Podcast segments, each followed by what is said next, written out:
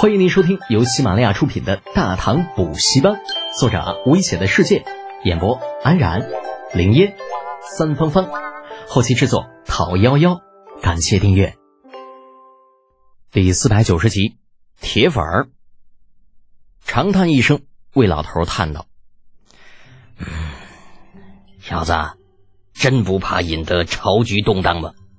要知道，若真有这么一天，你便是大唐的罪人。”陛下第一个要杀的，就是你。怕什么呀？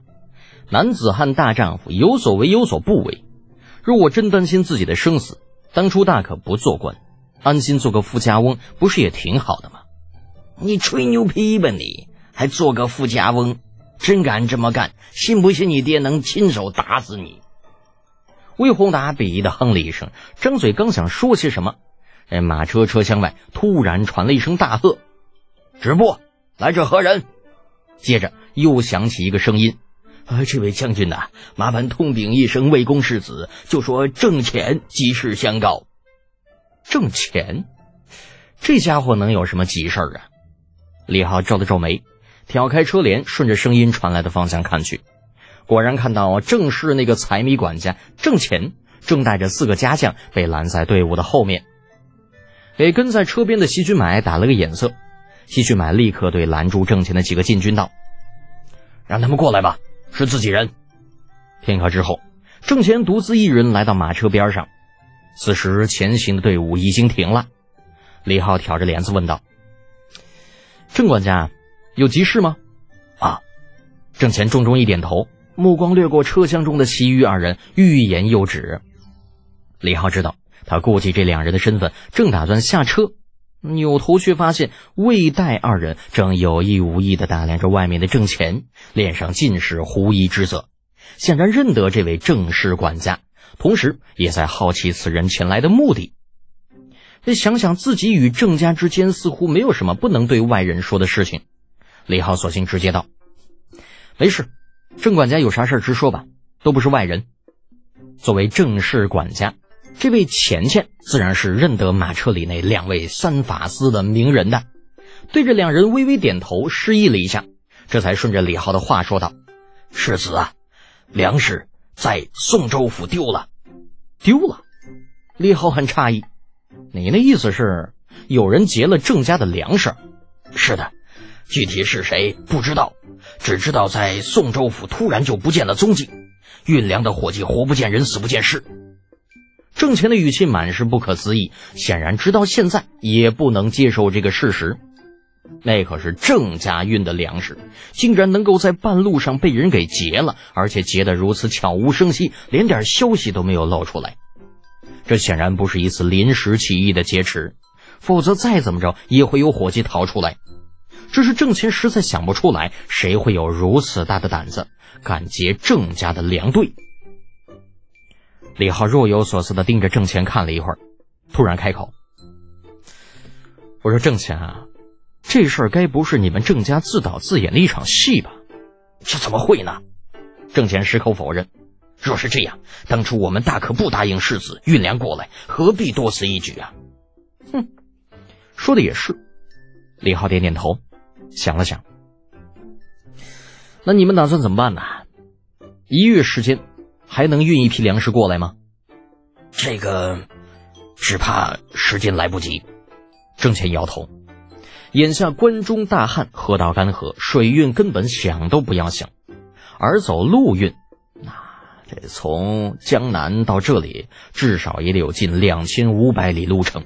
就算那粮食就堆在那儿，马上开始运，也至少要走一个半月才行。更不要说还要把消息送到江南，再次收购大批的粮食。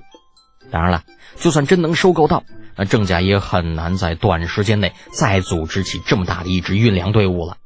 毕竟上一次的运粮队伍已经全军覆灭了。打发了郑钱，队伍继续前行，目的地陈仓。李浩觉得必须带着魏宏达这老鬼去自己的产业基地看一看。否则，这老货肯定不会配合自己。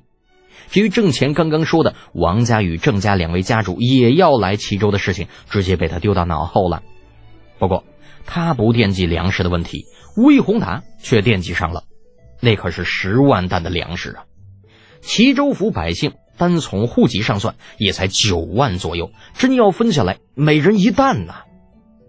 小老头经过之前的争吵与讨论之后，对李浩的感官很难说得上好，但是也说不上坏，赌气似的说道：“小子，你老实说，郑家运的那些粮食是不是你买来打算发给百姓的？什么叫发给百姓的？我又不开善堂。”李浩看不惯这老头倚老卖老的样子，撇撇嘴。那一直没怎么说话的戴胄生怕俩人再吵起来，苦着脸道。哎呦，我的小公爷，这都什么时候了，您就别咬文嚼字了。我们都知道那是您打算用来以工代赈的粮食，这总行了吧？那这还差不多。问人问题总要有个虚心求教的态度嘛。李浩点点头。老戴呀，你要这么说，其实也没有什么不对。不过十万担粮食可不是我的，而是齐州府的。算是我当初答应严飞白那二十万贯中的一部分，戴胄才不管这粮食是谁的，只要是用在百姓身上的，那就等于是救命粮。那那粮食丢了，你就不着急？这可是老百姓的救命粮啊！那我急也没用啊，再怎么急，我也不可能弄出十万担粮食出来吧？你你怎么能这样啊？那好歹那也是十万担粮食，堆起来老大一大堆呀！那一用车也得也没有上千辆大车，也根本不可能运走啊！这么大一支队伍，总不可能凭空说没就没了呀！李浩盯着戴周看了一会儿，突然叹了口气：“哎呀，我说老戴呀，这车里边谁都不是傻子，都知道十万担粮食和那么大一支运粮队不可能长翅膀飞了。可问题是，那些粮食的的确确就是没了，这其中的原因，难道还要我来解释吗？”那你的意思是，郑家把粮食给藏起来了？呵呵，那不可能。郑家既然答应了，就不可能反悔，否则他们当初就不可能答应。魏宏达插嘴道：“那你说是怎么一回事？官匪勾结呗，把大路一封，借着盘查的名义把队伍拦住，再把运粮队伍控制起来，最后随便找一伙劫匪或者流民，又或者山贼出来，把那粮食给运走。”多简单的事儿啊！李浩虽然说的轻佻，并且语焉不详，但意思魏代二人却是听明白了。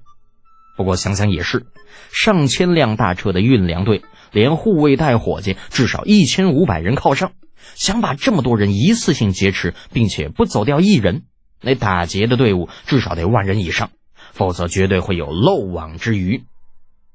可是再换一个方向想想啊，宋州。那可是靠近陪都洛阳的州府，怎么可能会有一支万人左右的流民或者劫匪呢？真要那样，朝廷早就派兵去剿灭了，根本不可能等到现在的。而说起官匪勾结，这又不得不让人怀疑宋州刺史的胆子，在靠近陪都的地方干出这种事情，脑袋不要了吗？还是说这背后有人在指使呢？若真是如此，指使之人又会是谁？细思极恐啊！本集播讲完毕，安然感谢您的支持。